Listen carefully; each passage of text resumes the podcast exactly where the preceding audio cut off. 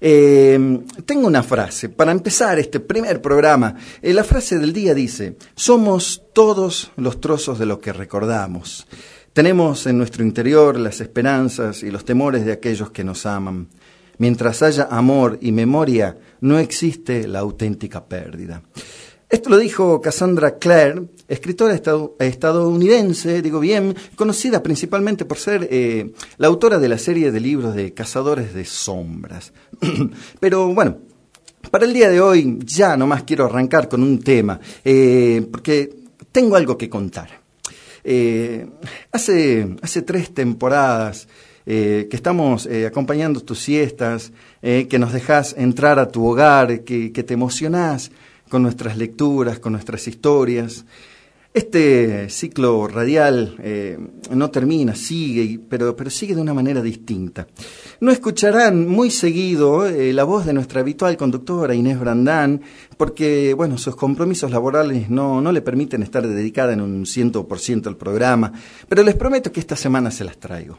¿eh? Sí la van a escuchar. Las tres primeras temporadas de este, de este espacio radial llevaban por nombre capítulo 1 pero debido a esta circunstancia que te acabo de contar, es que he modificado el nombre o hemos modificado el nombre porque por ahora estaré yo en la conducción principal, eh, pese a quien le pese.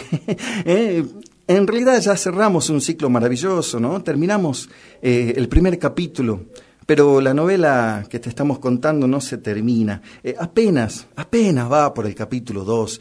Y yo ya lo vivo como, como un déjà vu. Ese concepto tan misterioso eh, del que te voy a hablar en el segundo bloque. Eh, es como, como un recuerdo que, que nunca existió, ¿eh? pero que nos resulta familiar. A vos ya te vi antes, eh, a vos ya te escuché antes. Eh, es lo mismo, pero no, decían algunos, ¿no? Este segundo capítulo tiene reminiscencias de, de, aquella vida pasada, pero creando nuevos recuerdos, nuevas historias, nuevos caminos.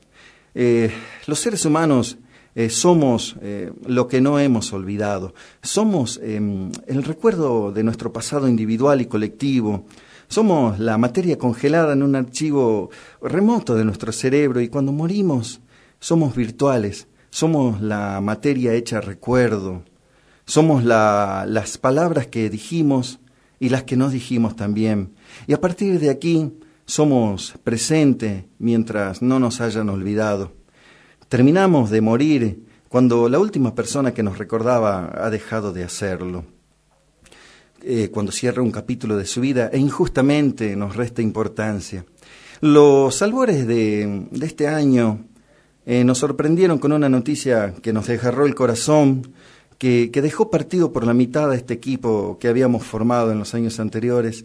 Les hablo eh, a los que a los que ya nos escucharon antes en este ciclo radial, en los años anteriores, los que estaban acostumbrados a escuchar la, columna literaria de los miércoles, eh, este año no escucharemos la voz de la querida profe Varillas, eh, porque, porque ha tomado un, inesperado vuelo a la eternidad, pero su recuerdo está vivo, lo, mantenemos con nosotros todos, eh, o una gran mayoría, tenemos personas queridas que se nos han ido. Eh, aquellas de las que no nos hemos podido despedir. Pero qué ironía, ¿no? Si supiéramos la, fecha exacta de nuestra muerte, viviríamos condicionados a ella.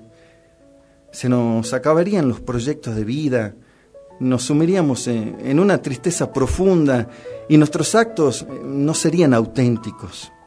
Qué fácil, ¿no? Sería no pensar en eso. Sin embargo, vivimos condenando la muerte al olvido. Hablo de las personas adultas, porque cuando somos niños no sabemos de eso. Solo lo sabemos cuando, cuando hemos crecido, ¿no? Y crecemos abruptamente, cuando tomamos conciencia de que algún día nosotros eh, también nos iremos.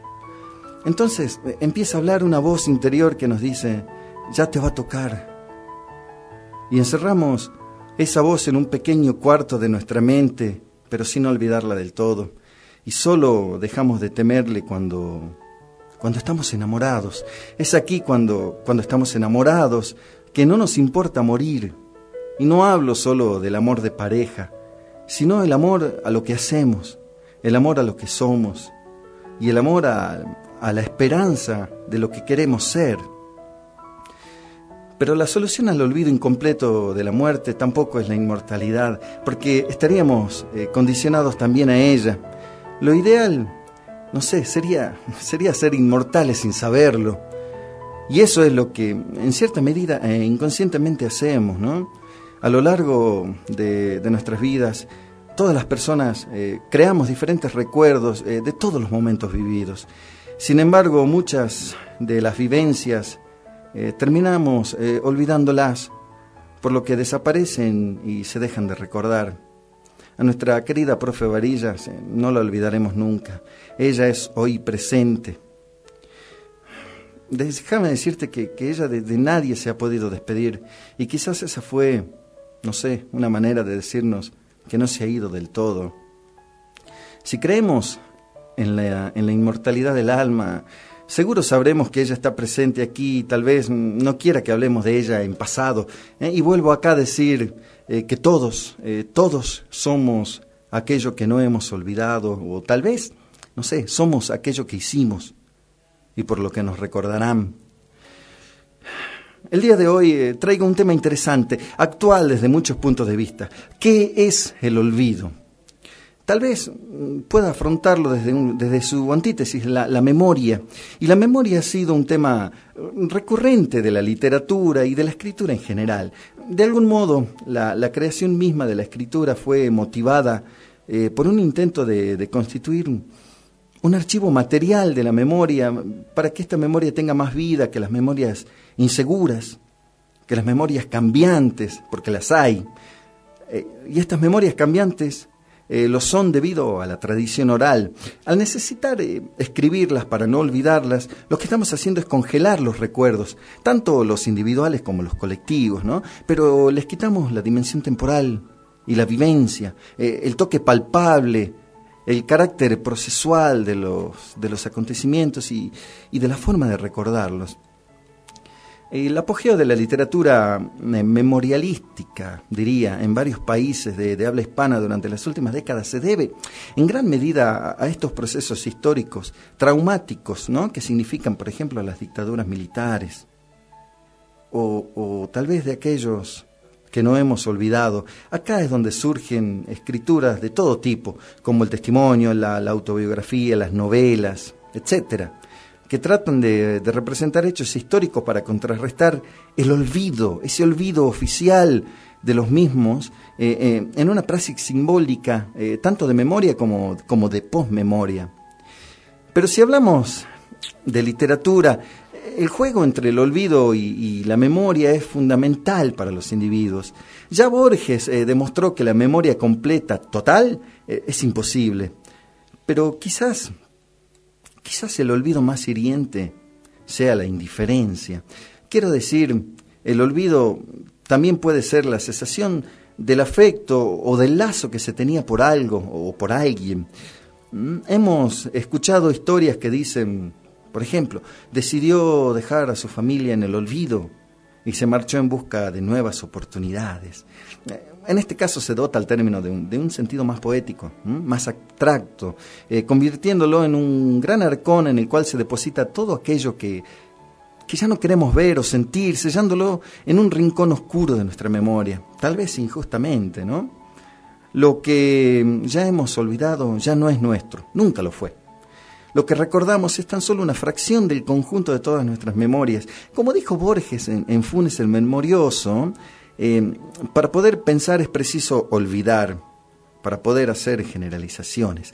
Del propio Funes, ¿no? Decía Borges que, que, era capaz de recordar hasta el último detalle de un día entero de su vida, pero para hacerlo requería otro día entero de su vida, lo que es, bueno, sin duda una, una imposibilidad.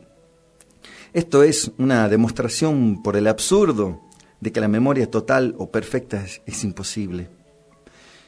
Mario, Mario Mendoza, escritor colombiano, dice que, que uno gasta la vida de tanto usarla. Otro Mario, Benedetti en este caso, dice en su poema El olvido, el olvido no es victoria sobre el mal ni sobre nada, y sí es la forma velada de burlarse de la historia. Para eso está la memoria que se abre de par en par en busca de algún lugar que devuelva lo perdido. No olvida el que finge olvido, sino el que puede olvidar. Y yo agrego, ¿cómo podemos olvidar aquello que hemos querido? La verdadera muerte es la forma más complicada del olvido. O puedo decirlo al revés quizás, ¿no? El verdadero olvido es la forma más complicada de la muerte. Prolongar eh, a viajeros celestiales en nuestra memoria es mantenerlos vivos. sí, señores, ¿no? Eh, olvidar es morir. Borges decía en su poema East Lansing que la memoria es el nombre que le damos a las grietas del obstinado olvido. Y yo me pregunto, ¿Dónde encontramos esas grietas en nosotros? ¿Dónde están aquellos a quienes hemos olvidado? He escuchado decir algunos científicos que, necesitamos algo de literatura, de expresión verbal para recordar lo que verdaderamente pasó, porque nuestro cerebro eh, solo eh, retiene momentos y, lo demás lo inventa para dar una sensación de continuidad a la historia. Y, y esto lo hace según las circunstancias que rodearon el momento aquel. Si no tenemos palabras eh, para ayudarnos a recordar, pues no recordaremos. Es obvio que podemos recordar sin el lenguaje escrito, pero si queremos recordar hasta las más mínimas sensaciones del alma, el lenguaje y los recuerdos deberían o deberán ir unidos. ¿Podemos contrarrestar el olvido con un libro? Bueno, eso intentamos, ¿no? Caso contrario, todo lo que, lo que recordamos será verdadero olvido, o tal vez un recuerdo deformado, ¿no? Porque hay muchas historias que van quedando dispersas por los caminos en desuso de la mente. Retorno a, Borges porque él dijo en un pequeño escrito, somos nuestra memoria, somos ese quimérico museo de formas inconstantes, ese montón de espejos rotos. El olvido da nombre a un fenómeno en el cual eh, la huella formada en la memoria en relación a determinada eh, información se ve fragmentada, se ha producido un mal almacenamiento, una mala conservación o una recuperación deficiente del recuerdo. A medida que, que se rompe, eh, se van perdiendo detalles de esa, de esa información hasta que la huella se pierde, dando paso a un olvido completo. Este año, querido oyente, eh, comienza el capítulo 2 de este libro y para lograr una continuidad en la historia no debemos olvidar el capítulo 1, no debemos eh, olvidar aquellos que, que nos han sacado una sonrisa, una emoción, una lágrima. En estos momentos me acuerdo de la profe Varilla que seguramente anda por acá. Solo quiero terminar diciendo que no dejemos morir el deseo, las historias o los libros queridos. El tiempo de alejarme me lastima una vez más. Abrázame un rato, que no quiero enterarme que esta noche va a pasar. Quiero hacer un pacto. Ilustramos este primer bloque con Abel Pintos, No me olvides.